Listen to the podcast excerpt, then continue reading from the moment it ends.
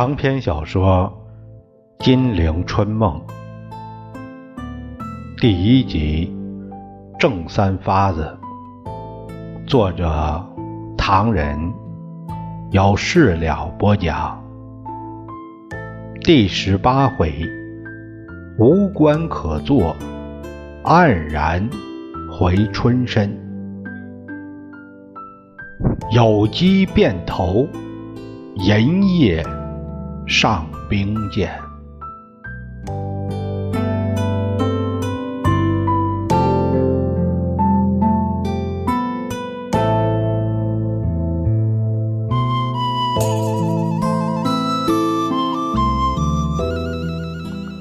咱们且说蒋介石在民国十年到了广州，广州国会正在召开非常会议。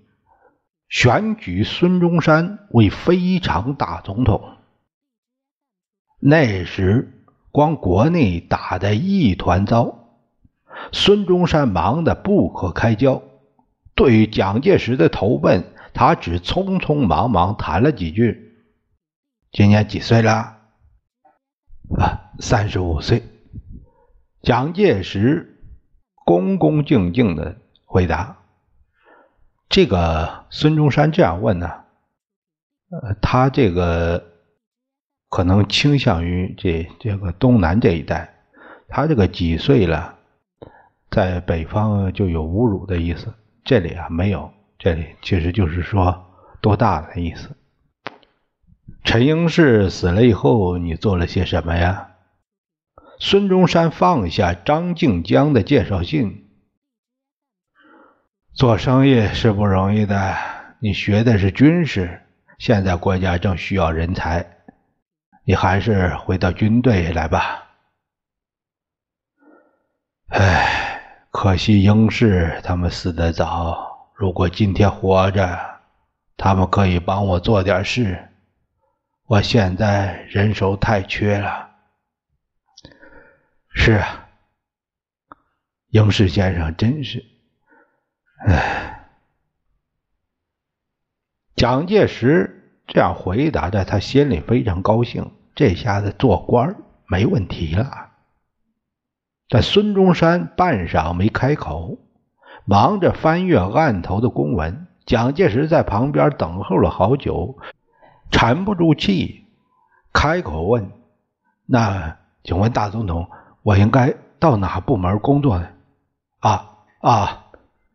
呃，蒋介石一手按着文件，呃，眨了几下眼。呃，这样吧，一时我也想不起来。你先搬进总统府，跟我一阵再说。蒋介石是高高兴兴做了孙中山的侍卫，静待京官外放。可是好几天还是没消息，他心里虽然着急，但一想绝对不会一辈子光干着侍卫官这行，也就忍耐着伺候孙中山。凭他心眼机灵，倒也伺候的周到，挂着一把盒子炮追随左右，没犯过什么错。且说那一年八月间，苏联代表马林到达广州，同孙中山畅谈大局，使蒋介石感到非常新鲜。他在日本待过几年，在上海居住也很久，所见所闻不是日本枪炮如何了得，中国要求割地求和，就是英美军舰如何厉害，中国要求赔偿道歉。但苏联却自己取消了帝俄对华所定的不平等的条约，还派出代表访问孙中山。蒋介石一旁站立，只听着孙中山兴奋的声调，通过了翻译向马林说道：“谢谢苏联朋友的关心和对我们的帮助。”孙中山摊摊手：“你们同美国和日本比起来。”是我们中国人感慨太多了。总统太客气。马林挪动着他高大的身躯，弯腰为礼。这是事实。孙中山把肘子支在沙发上，五根手指在太阳穴上轻轻的敲击。呃，从去年民国九年起，在直皖两系的军阀混战中，美国就支持直系头子曹锟和吴佩孚。当时，美国在巴黎和会失败以后，想找机会对日本报复。直系军阀已经取得河北、江苏、河南、湖北、江西等地的地盘，实力逐渐壮大。同日本走狗皖系的段祺瑞发生了尖锐的冲突，双方就在七月间打起来了。日本帮助安福系，美国帮助直系。美日双方都很卖力。孙中山苦笑了一下，哼，帝国主义在国际争夺中国的公开斗争，是和他们在中国国内幕后支持军阀的战争互为表里啊。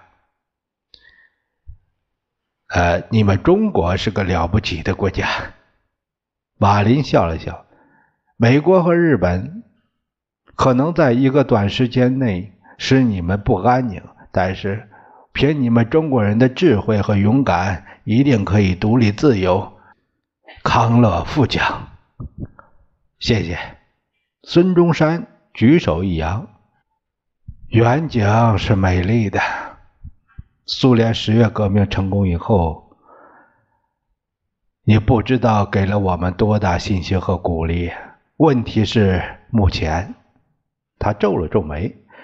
目前同中国导弹的情形是非常明显。日本很快就扶持了一个新兴的缝隙张作霖势力，以代替皖系的作用。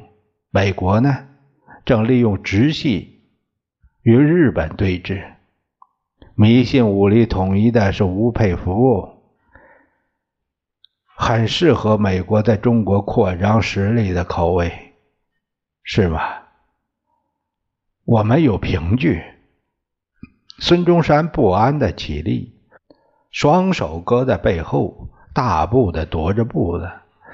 蒋介石瞧见他十根手指在相互牵动，蓦地，孙中山站在马林面前，激动地说。驻在北京的美国使馆向美国政府报告说，吴佩孚有全国最好的军队，说吴佩孚比张作霖还得人心。美国使馆还说，假如他赶走了徐世昌，而让黎元洪补充了总统的任期，那么对南方各省谈判统一的困难可以消除。你说这成什么话？孙大总统。马林长长的透了一口气，两道浓浓的眉毛紧紧的皱着。这些现象此时此地不可避免的，但我早就说过，这只是暂时的现象。未来的中国一定康乐富强，毫无问题。十月革命以后，我们苏联人民具有密切合作的高度爱国主义和国际主义精神。深刻的认识到，被压迫民族的利益是我们的利益，完全一致的。嗯，完全一致的。对于孙大总统领导下的中国革命，作为一个朋友，我们有两点意见。好极了。蒋介石看见孙中山挪动身子，更挨近马林。首先要进行中国革命。非要好的政党不可，这个政党必须能连同各个阶层，尤其是工农大众。其次，要有建立革命武装的核心，举办军官学校，培养革命干部。好，好，好！孙中山伸过手去，隔着茶几，同马林紧紧的握着，握着。孙中山。陷入沉思的境界，半晌，才见他一跃而起，拉着马林往外边走。我们到外面走走。他伸出手来阻止蒋介石跟着。我们就在院里，有人来。呃，你请他们在这儿等一下。是。蒋介石目送高大的马林与扎实的孙中山步出走廊，走入了花园。翻译员紧紧跟在后面，不时伸出手来做姿势。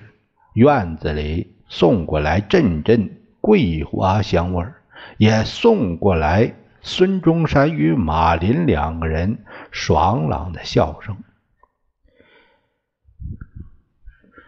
美国、日本，玩戏、直系。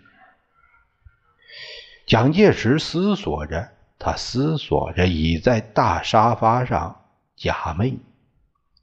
这些字样逐渐的消失，有两个字矗立在他面前：苏联。但他的心头异常混乱与矛盾。孙中山高高兴兴接受了马林的建议，可是马林并没有带来军队替孙中山打击直皖军阀，而直皖军阀背后却有美国和日本做靠山。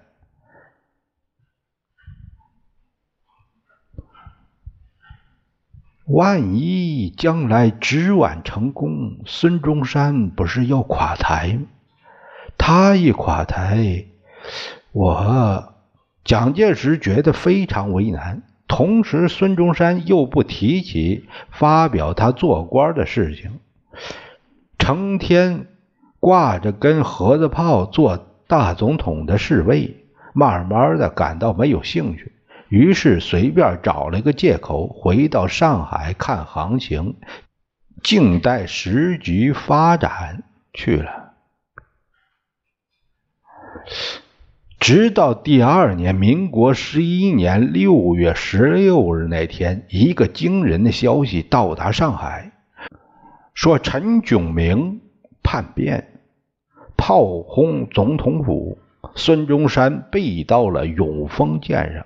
那时候，蒋介石正在上海无聊透顶，闻讯灵机一动。机会来了，孙中山处境危险，可是国内各方面条件都对他有利，陈炯明斗不过他。我姓蒋的在上海处境糟透了，没有丝毫希望。如果在孙中山患难之中再追随他，那他脱险之后，这是很危险的。陈洁如劝他。机会还有的是，你早不去，晚不去，偏偏这个时候去，我看妇人之见。蒋介石不高兴了。你以为我此去一定活不成？反正到处没办法碰碰运气，至少比待在上海腐豆芽强。何况大总统坐的是大兵舰，陈炯明又没船，怕什么？说着。当夜启程出发。蒋介石到达广州，只见一片炮火。找到卫戍总司令魏邦平，下了小船，到达孙中山的坐舰。孙中山倒是一怔：“哎，没想到你来了。”是。蒋介石慷慨激昂，知道总统有危险，所以不必艰难星夜来奔。追随左右，好吧。孙中山同干事们在舰上集会，蒋介石便到后舱聊天，探听事变经过。谁也没想到，一个军官说：“陈炯明花样真多。”可是孙大总统胆子也不小。十五那天，大总统就接到一个报告，说粤军将领接到陈炯明惠州来电，指示各将领围攻总统府，占领各行政机关，派兵进驻韶关。他们还在白云山总指挥部开会，决定十五日夜十点钟有所行动，要大总统避开。可是大总统不相信。晚上十二点，林直勉秘书同林树威参军先后前来报告，说总统赶紧避开。总统还不肯走。他说：“我把我在广州的警卫军。”都开到韶关，我对陈炯明总算坦白的可以了。在这个情况下，陈炯明如再来一手，那只好由他了。说罢，总统就睡觉了。可各方面电话纷纷打来，请总统赶快避开。他还不信，直到深夜两点，就听着四处军号林立，自远而近。哎呀，叛军真来了！大总统听见军号，才知道陈炯明真的要动手，于是便命令警队警备防御。那军官打着哈欠，哎呀，到三点钟，林秘书他们又来请他躲避，说陈炯明这次备足现款二十万，作为谋杀孙中山的赏金。如果诸事顺利，并准备。迎兵大放假三天，大放假。蒋介石问：“是不是曾国藩带兵的办法？大锁三日，让他们奸淫烧杀，放三天特别假。这下子可厉害的很呐！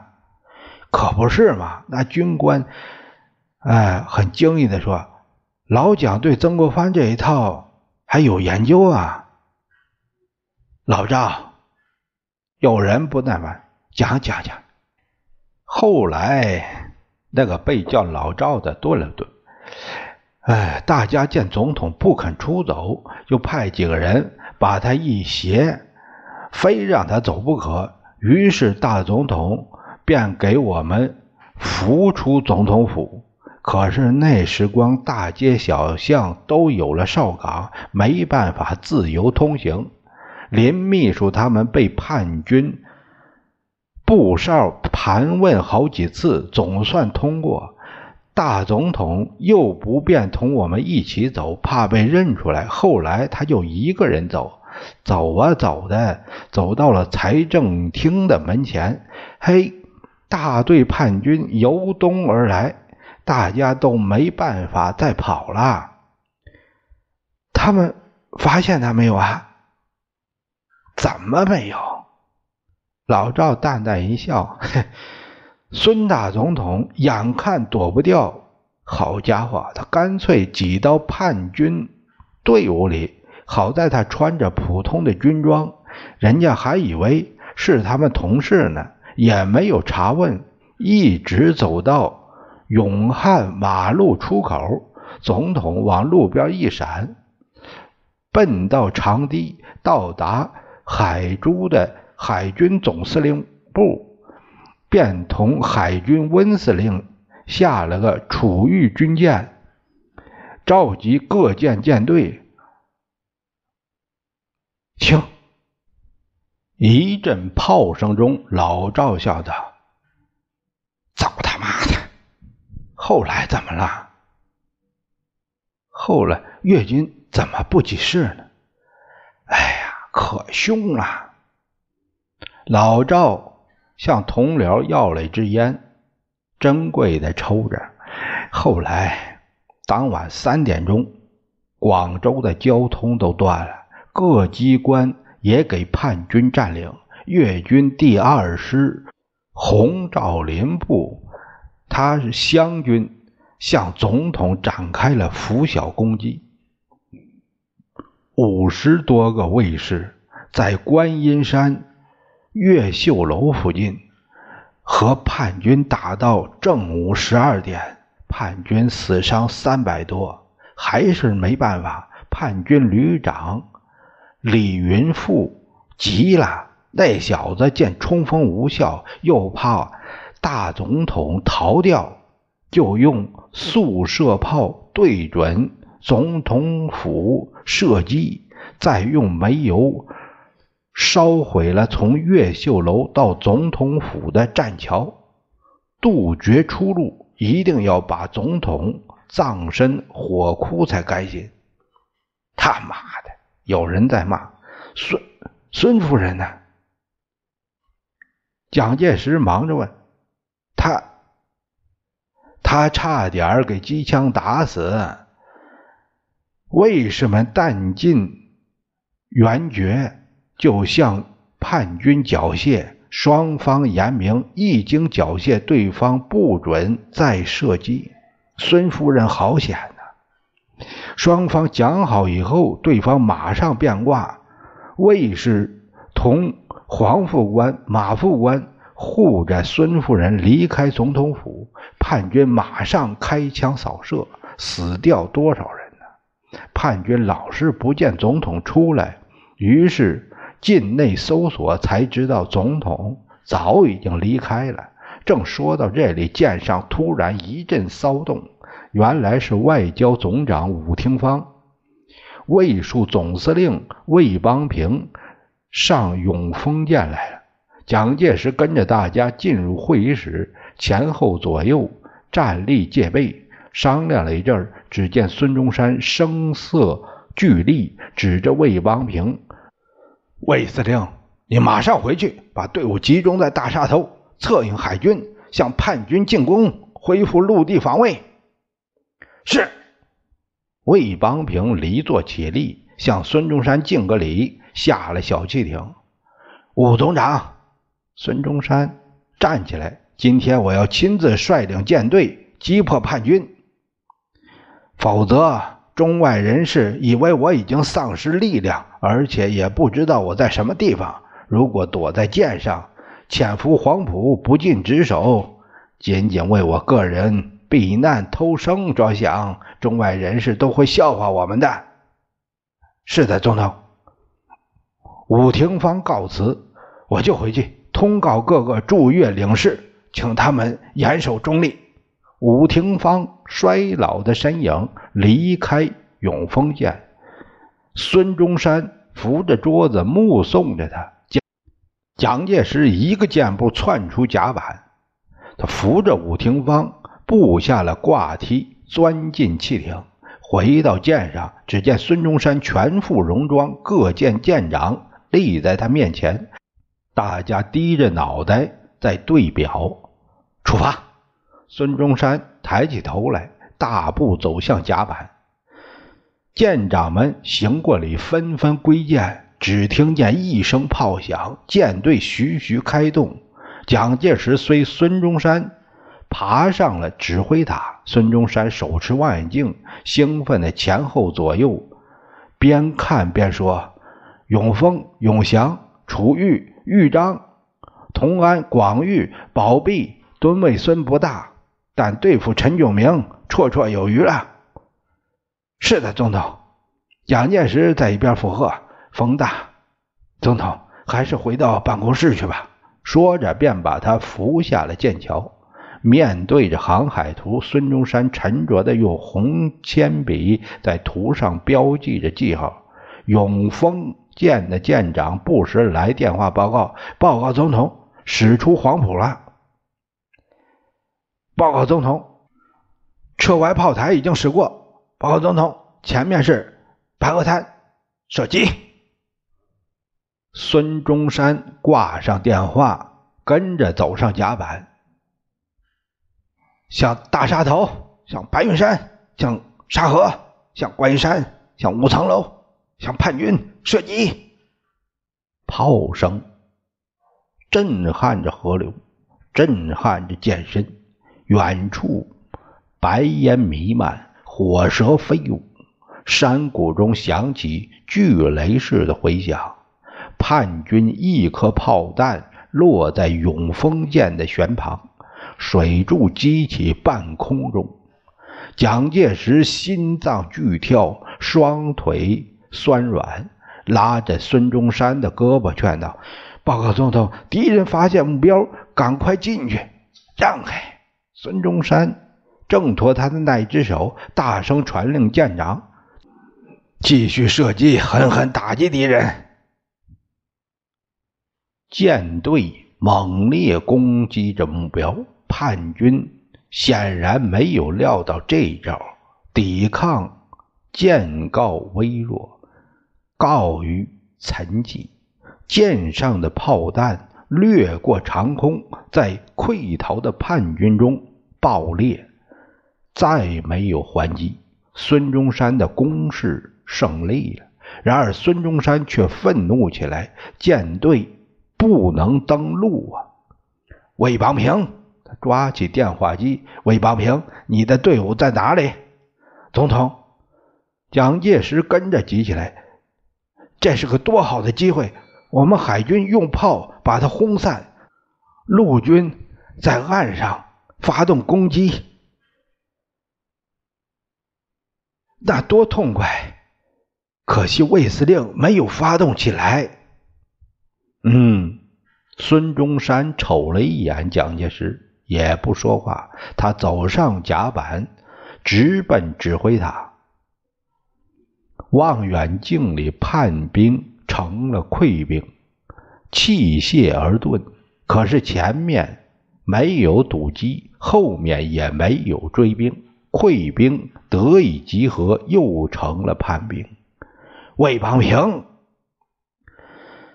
唉，孙中山仰首叹息，紧皱眉头，匆匆的下了剑桥，下令各舰驶向中流砥柱炮台，转返黄埔。黄埔空气显得非常特别，人们在三三两两交头接耳。不闻欢呼声，也没有什么动静。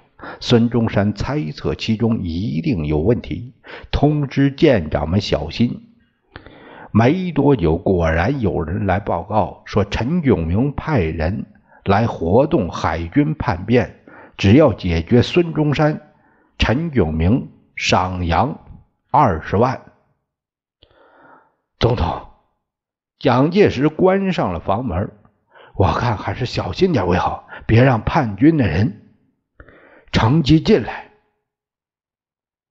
你说是有人向我行刺吗？孙中山挥挥手，把门打开。我相信海军不比湘军，不会给陈炯明收买的。二十万块钱出卖自己的灵魂，在我的同志中没有这种傻瓜，疑心太多。反而同自己人有了距离，我不愿意这样子。是，蒋介石心里一跳，赶忙把房门打开。正好外交总长伍廷芳连夜赶来，报告说收到陈炯明一个电报，措辞荒谬，要孙中山下野。我没有负他。伍廷芳说：“我不想负他。”用事实答复他。孙中山坐下来，亲自写道：“我要告诉前敌李总长、许军长、朱总司令、彭总司令、黄司令、李司令、梁师长，要他们迅速赶回广州，平定叛乱。我们坚守待援，以图海陆夹击，坚此叛逆，以彰法典。”希望廖仲恺这位财政次长快点归来。伍廷芳迈开衰老的步伐告辞：“我感到很吃力了，老了。仲恺正壮年，可以帮您很多忙。革命者是没有年龄限制的。”孙中山想送他下汽艇。我们大家保重，中国前途绝对光明。可是电话又把他拉住，武廷芳也回头来听听有什么消息。廖仲恺给叛军扣留了。孙中山颓然坐下。他是十五日那天接到陈炯明的电报，要他去惠州商议要事。刚到石龙就给扣留，还用镣铐重刑，借到了兵工厂。孙中山脸上肌肉痛苦的抽搐着，使蒋介石感到廖仲恺是孙中山最器重的人物。不利于海军的消息接连传来。陈炯明在鱼珠炮台和牛山炮台增强了火力，黄埔海军受到严重的监视。广州从十六日那天起，叛军就开始抢掠、烧杀，白昼奸淫，肆无忌惮。东东关一带居民被抢过二十多次的记录，一个女孩子。被轮奸了五六次之多。二十日那天，叛军进驻韶州城，马上展开抢劫。廖仲恺被扣，也无消息。孙中山陷入无比的愤怒与焦急之中。二十万银洋购买孙中山生命的阴谋又在酝酿之中。文司令，蒋介石找到海军司令，今日之计只有软来，硬攻不行的。你身为海军司令，一方面应该发动海军官长士兵推出代表前往永丰作舰，向大总统宣誓效忠，让他宽宽心；另一方面，你应该同叛军接洽停战。这场战打不下去了，我们是在船上攻击得不到陆军的配合，退守有鱼珠和牛山炮台的监视，这样僵持下去，不但总统处境更危，我们也……你说要投降吗？温树德冷冷的问：“不，不，不是投降，是同他们商议停战办法。”如果成功，化干戈为玉帛；如果失败，他们把我们也奈何不得。他们没有海军，让我同总统商量商量。温树德便把这意见转达给了孙中山。假如他们还有良心，孙中山沉吟半晌。应该知道，他们所做的完全是禽兽行为，荼毒生灵、蔑视长官，这种行为绝对不能支持，将来将引颈就戮啊！不如及早回头。孙中山长叹一声：“我看是谈不成的。不过，在不卑躬屈膝的情形下，开导他们一次，也未尝不可以。”那我就去了。温树德得到许可，率领永祥、同安二舰驶入省河，前往谈判。晚风送凉，夕阳如血。孙中山立在舰桥上，目送两舰。蒋介石说道：“温司令听到我的建议时，还有点顾虑，还说这样有什么可怕？”人家没有海军，要我们派人上军舰上来谈判，成功失败都可以一试。你的建议虽然不妨试试，但是不会有什么成就。人家正处于优势，停战不可能的。当夜，温树德回见报告谈判失败，孙中山只是点了点头。告诉他别惊慌，刚才得到消息，各处义军并起，在我们黄埔附近就有徐树荣、李天德、李安邦各司令表示态度，愿意讨贼。他们集中了一千多劲旅，使我们军威大振。你没有听见舰上久已沉寂的军乐又在演奏了吗？